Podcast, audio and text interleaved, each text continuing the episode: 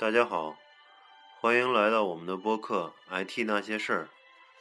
这期呢，跟大家聊聊电商，啊，题目叫《电商风云》。呃，我是主持人 Ryan。大家好，我是多。好，呃，在开头，我想先跟大家看，呃，聊一个刚我刚看到的那个 笑话，我觉得挺有意思，让大家乐一乐。呃，给大大家念一下。呃，一一养生专家见到一位精神矍铄、身体硬朗、健步如飞的大爷，问道：“请问您如何保持年年轻的？”大爷说：“啊，年轻的秘诀嘛，就坚持在金融行业做十年以上，一周出两三次差，盯四五个项目，一边和企业和骗子过招，一边和合规风控斗智斗勇，还经常去参加会议 IP。”养生专家说：“大爷，您今年高寿？”大爷说：“三十五。”大爷三十五，看看着跟七八十一样。金融金融行业就这样，逗啊！金融行业毁人不倦。大爷，您今年高寿？三十五。嗯，逗死。哎呀。好，这个这个其实这个笑话也充分说明了，就现在金融行业，其实不只是金融行业，我们做项目的毁人不倦的程度。如果各位听众如有人做项目的话，应该会深有体会。对啊，呃，这那个言归正传，这期主要聊聊那个电商方面吧。现在电商行业是风起云涌啊，然后。我最近那个没在国内，可能消息有点不灵通了。那个多跟我们介绍介绍国内现在最近双十一、双十二的情况呗。啊，呃，双十一已经离我们远去了，嗯，但是相信各位一定经历过双十二，就是也是一个电商促销的一个一个活动吧。我记得原来还没有双十二，怎么今年又出来双十二了？对的，其实我也不知道是是谁最先搞出来的那个双十二，但是从今年这个情况看下来，双十二也是一个很重要的一个电商活动，就各大电商，包括阿里巴巴，包括苏宁，然后包括京东，就国内主要的那些电商平台全都参与了那个双十二。哦。然后我印象最深的双十二，就是因为给我，呃，给我得到的那个呃优惠最多的就是。双十二，阿里巴巴那个阿里巴巴旗下那个快滴打车嘛，嗯，然后双十二那天是，呃，免起步费，哦，就是说如果用快滴叫车，然后你付钱的时候直接给你减，上海的起步费是十四块嘛，就直接给你减减十四块钱的，嗯，所以其实对这个对我印象挺深的，就是，呃，你你想一下子相当于贴十四块钱在里面。就是相当于是烧了蛮多钱的那种。对对对对对。就，对的，所以我我不知道为什么双十双十二是，就为什么会起来这么个双十二？可能是因为阿里巴巴的双十一搞得太好了，所以呢，其他电商想要一起一起来搞一个另外的一个节日，然后来对抗这个双十一，我就搞了双双十二出来。对，反正网购的节日多了，对电商来说反正是好事儿呗。都能赚钱。对的，我我我觉得，因为因为其实不管怎么说，在国内，因为国内人口基数大嘛，所以国内的那个电商，你就算是微利，但是如果你走量的话，其实你的你的那个销售额和你利润率也会也会比较高的。就和美国相比来说，因为国内毕竟人口数量比较大。对对对。就是最大体会就是这个中国人太多了，随便干点啥都狂多的销售额。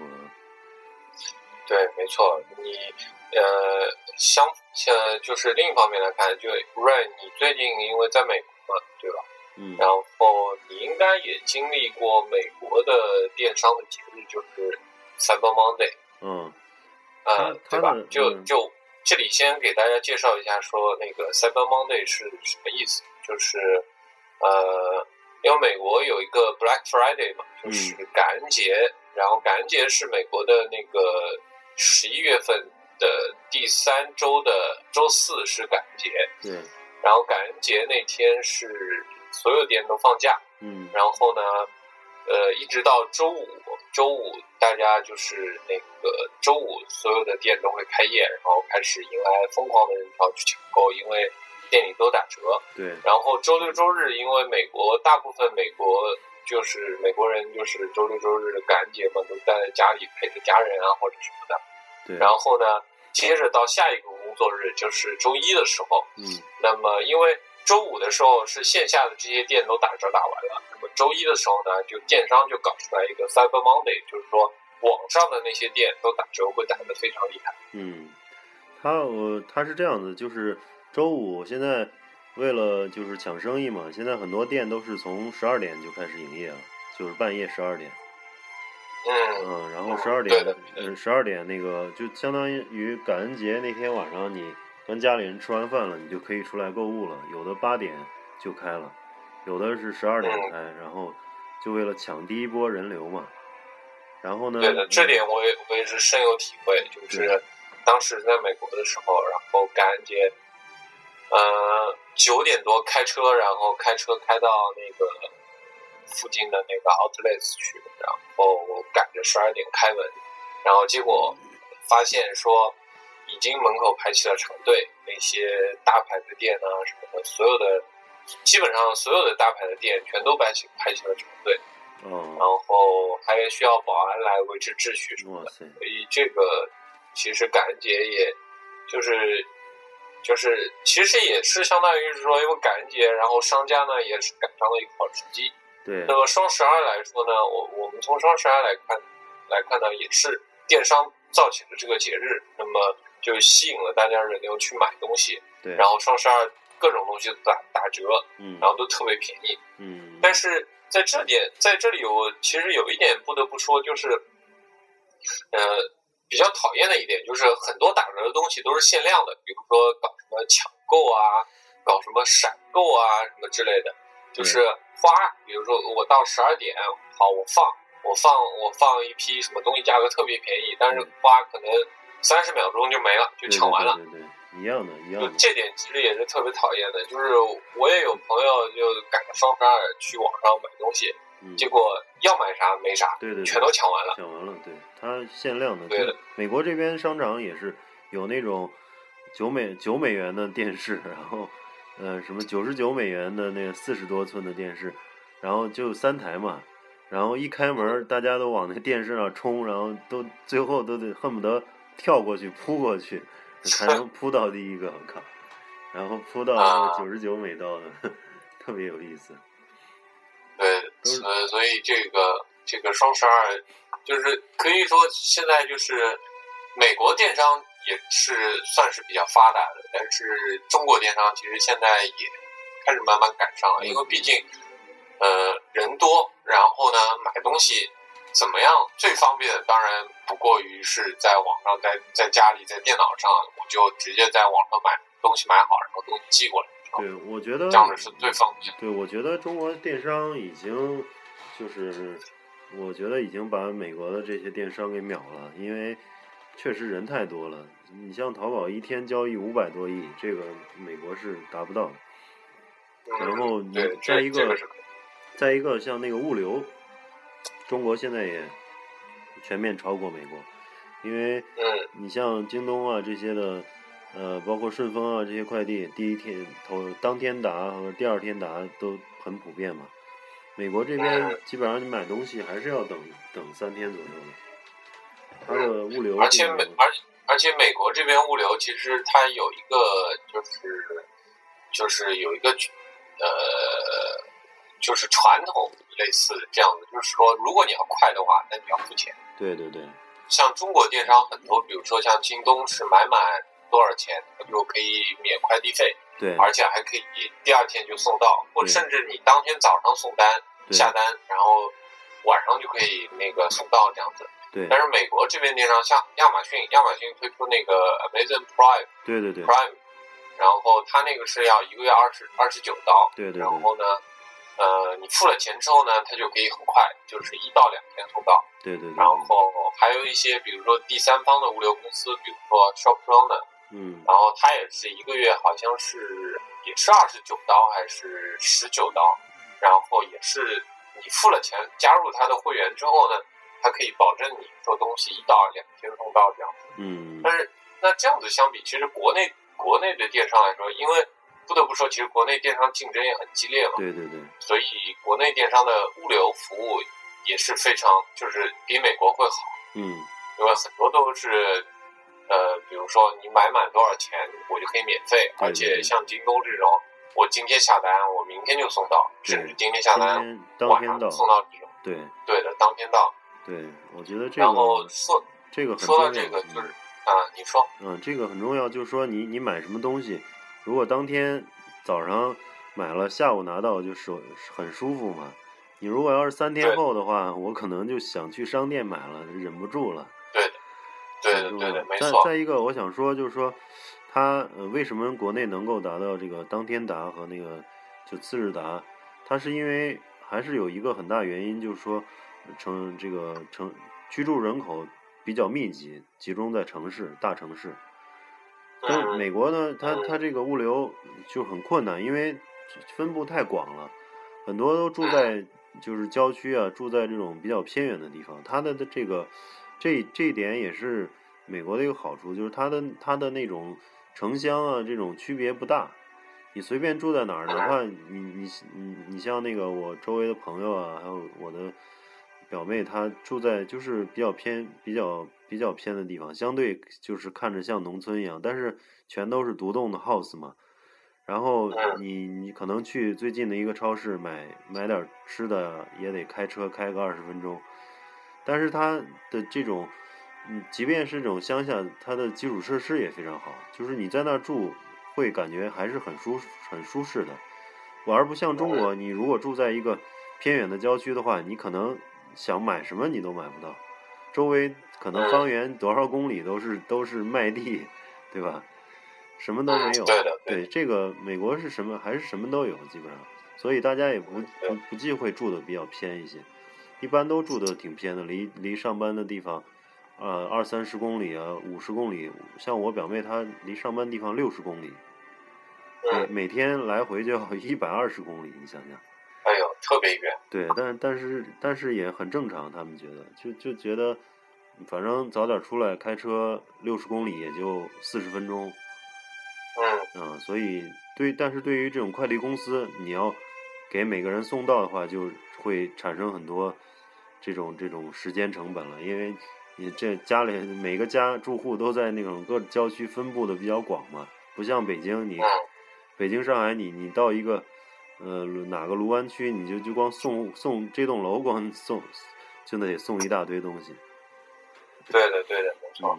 呃，说到电商，Ray，我不知道，呃，你在美国，美国那边有没有感受到电商的东西？就是说，中国这边电商现在，呃，大电商都开始搞金融。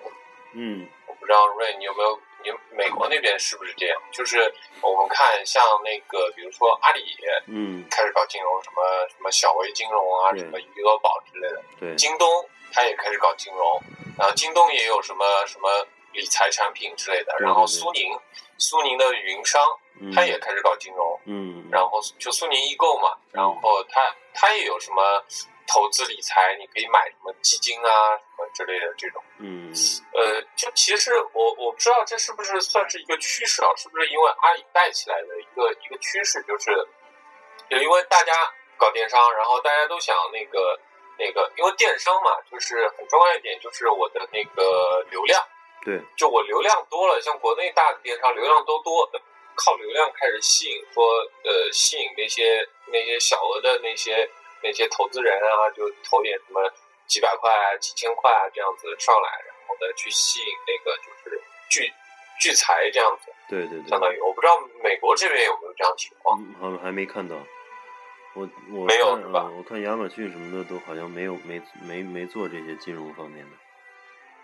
呃呃，那个我我觉得国像国内这种这个可能电商搞金融也是一个趋势，因为毕竟。他们是有相通的，因为呃，电商也是要靠量的。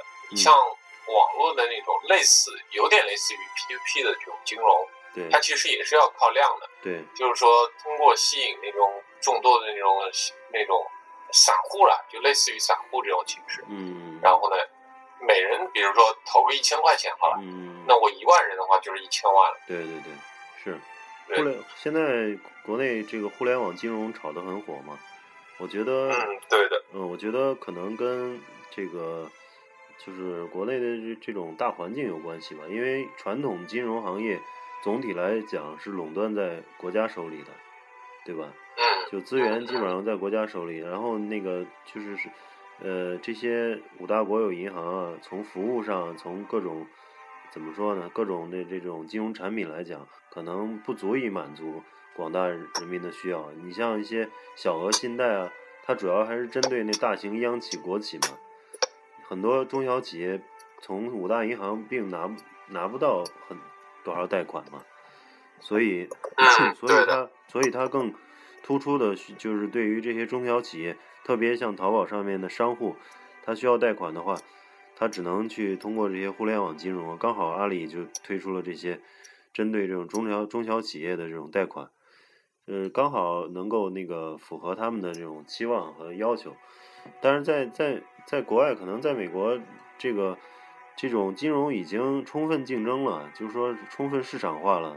嗯，像针对一些小企业的，已经有很多银行啊、证券在做了，所以可能它对互联互联网金融的这种需求，并没有那么像中国那么那么明显，可能是嗯，可能是一个原呃，因。你说这个的确有有道理，的确是的。嗯中国中国这边因为金融还不还不是特别成熟嘛，而且你想现在因为物价也在涨，然后银行利息又低，啊，大家其实都想着希望手里的钱不要贬值，所以就都希望可以投资嘛。但是股票市场，呃，虽然这两天股票市场是好的，就最近一个月股票市场是好的，但是呃，之前来看股票市场一直都是不好的，嗯。投资股票很有可能是亏。对。呃，就想着就是说，比如说想办法去搞一点，把手里的钱可以有点回报，那就搞点什么金融啊。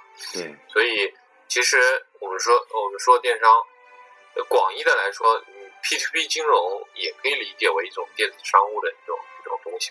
对对对，呃，是现在现在国内 P to P to P 金融也很流行，有很多很多什么什么电商网站，比如说什么人人贷啊，什么还有平安平安银行也搞了一个什么呃 P to P 金融的一个一个一个网站，但是但是我忘了叫叫什么名字，嗯就很多很多那种呃啊平安叫陆金所哦啊，然后这些都是搞 P to P 电商，就是怎么回事呢？就是你可以去网上贷贷款。对然后那个，比如说，那举个例子来说，比如说，哎，我要我房子要装修，我要贷十万块，嗯那么好，然后我就去网上贷。当然，这其中有一系列什么认证的手续啊，嗯比如说你是不是实实名认证啊，你有没有抵押啊什么的对之类的。你如果有这些的话，那么你信用就高一点。对然后呢，然后嗯别的人呢就登录这个网站，就可以呃看到你说哦，你房子抵押，然后你你信用比较好，然后我可以借投个什么一百块、一千块之类的。对那么我我如果要十万块的话，可能其实每个人投一千块，那就一百个人就够了。嗯嗯然后装修完了之后，我比如说我说我一年还你十万块，那么我到年底之后我就还这样子，那么嗯贷款利率会高一点，那么这样子投资的人呢就回报也会多一点。比如说我可能利率是百分之十三，那么我投一千块，可能我一年下来我就可以拿到一千一百三十块本金加利息这样子。对对对所以这样子其实，呃，百分之十十三的投资投资回报率其实已经算不错了。那是很高了。所以就是类似这种这种 P2P 金融在国内也特别流行，现在。对，我觉得，嗯，你说的这些金就是互联网金融产品啊，它主要还是因为就是国内的金融行业传统的金融行业，呃，被国家掌控在手里，然后这五大，呃，这些五大银行加加一些国有的金融机构，包括证券公司，他们不以前不屑于做这种民间小额信贷业务，你知道吧？所以嗯，这对的，对，所以很多中小企业拿不到钱，只是那些央央企和国企拿到了很多的钱，金金融小小中小企业那个金融成本很高，甚至不惜呃去去借高利贷来维持生活。所以现在这种互联网金融啊，包括 P to P 呢，刚好去满足这些中小企业的需要。其实还是总体来讲，是因为中国的金融行业充不是充分竞争的，不是充分市场化的。你要是在一个你要在一个充分市场化的环境里面，其实有很多这种这种呃实体的金融机构去满足中小企业的需求。所以中国并没有这种实体，因为你现在 想做这种实体的金融机构，还是要拿国家牌照嘛。对的，这个国家管控的特别严，金融这方面国家管控特别严。对，然后。嗯，这边我觉得就是多，你经看电视的话就知道，很多那个企小小银行、小企业、小小公司都会做这种面向个人的学生贷款啊，有很多就是让你呃广告就是说你要上 MBA 了，花几十万美元，那他们都可以去给你交学费的，等你毕业后再再还。这种这种装修房子、买房子、买车的这种贷款非常多，每每一款车在电视上做广告都是。都是说每个月付多少，基本上都是说按月付的。你像那个，对你像那个前两天看那个斯巴鲁，你知道吧？嗯。斯巴鲁森林人，在国内要二十多万吧？嗯，森林人差不多吧，小三十万吧。嗯，然后这边才两万两千多美元。对，美美国车是的确是特别便宜。每每个月交六百块钱，然后交交交几年就行。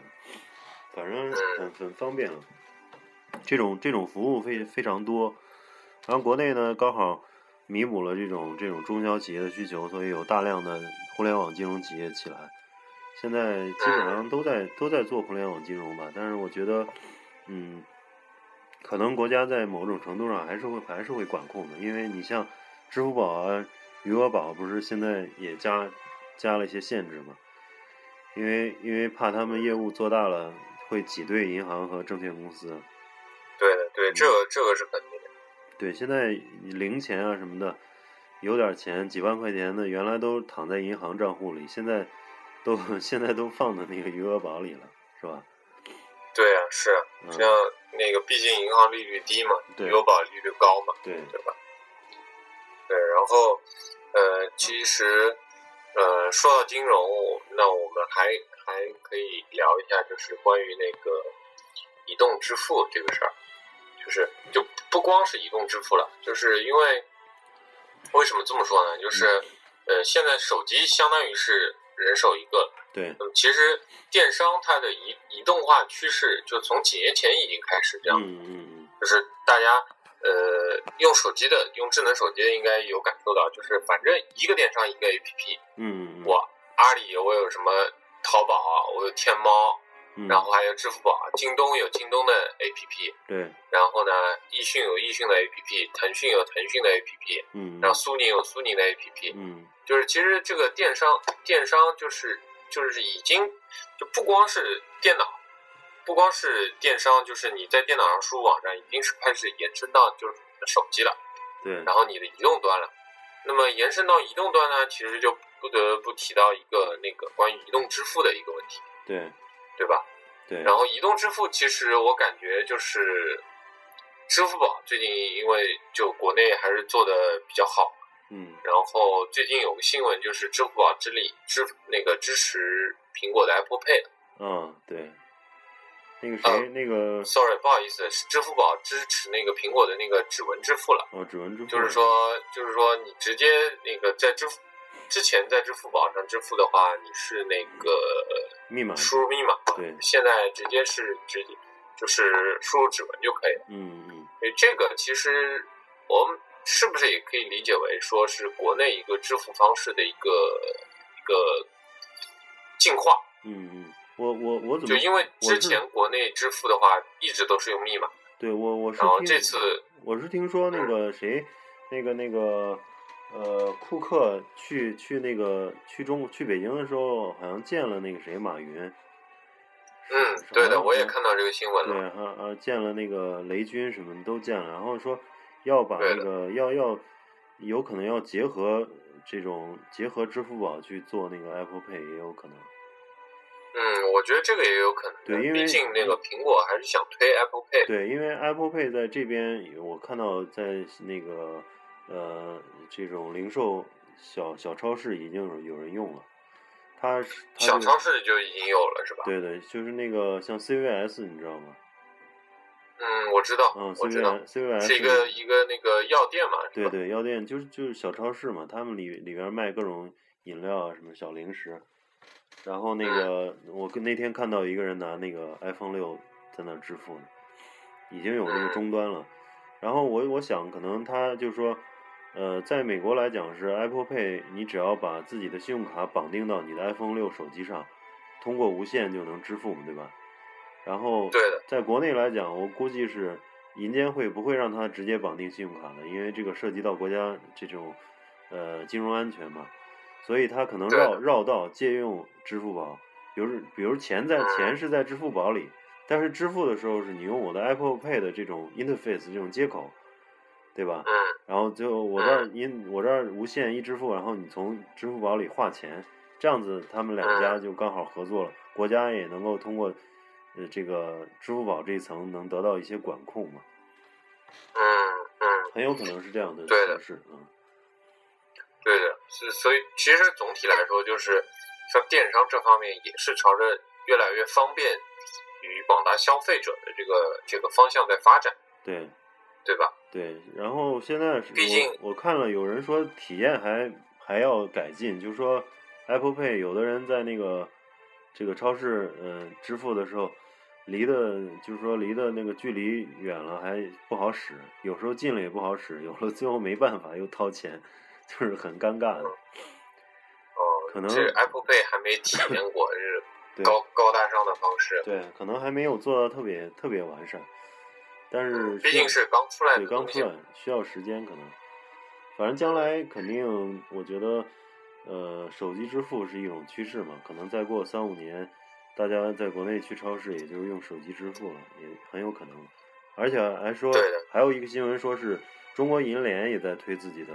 这种手机支付，支付是吧？对，手机中国银联，我觉得银联是肯定要推的。对，毕竟是有官方背景的东西，呃，有官方背景的机构，他还是想要那个，肯定是想要那个，在中国至少在中国可以做有一个统一的一个支付接口的。对对对对，银联它，呃，银联它有可能是跟这种呃电信运营商合作。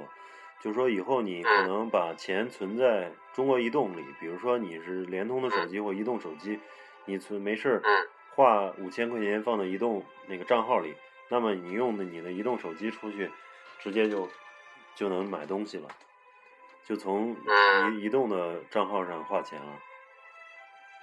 嗯嗯，对，是这种形式。对，嗯，所以其实这方面来说，就是呃，可以说是。越来越越方便了，相当于是说，对吧？以前是都是我只能在电脑上，我买好东西，然后输入密码，然后登录我的那个什么网上银行，然后然后是然后在网上银行付完钱，然后再跳转回那个那个电商的页面，然后完成付款，然后慢慢的我有快捷支付，然后再慢慢的，哎，我直接一个手机，我东西就全部可以买好，我手机上付钱付掉，对对对，然后。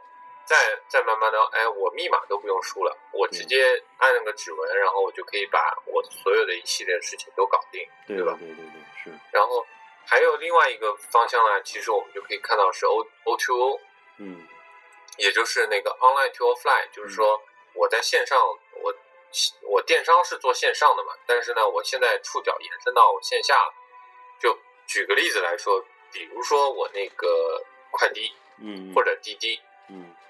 我在线上叫车，我通过手机手机那个 A P P 我叫车，然后叫车完了之后呢，哎，出租车就真的来接我了。那我在线下坐车，然后呢，我坐完车，我直接在那个支付快递或者那个滴滴上面，我就把那个呃车费给付了。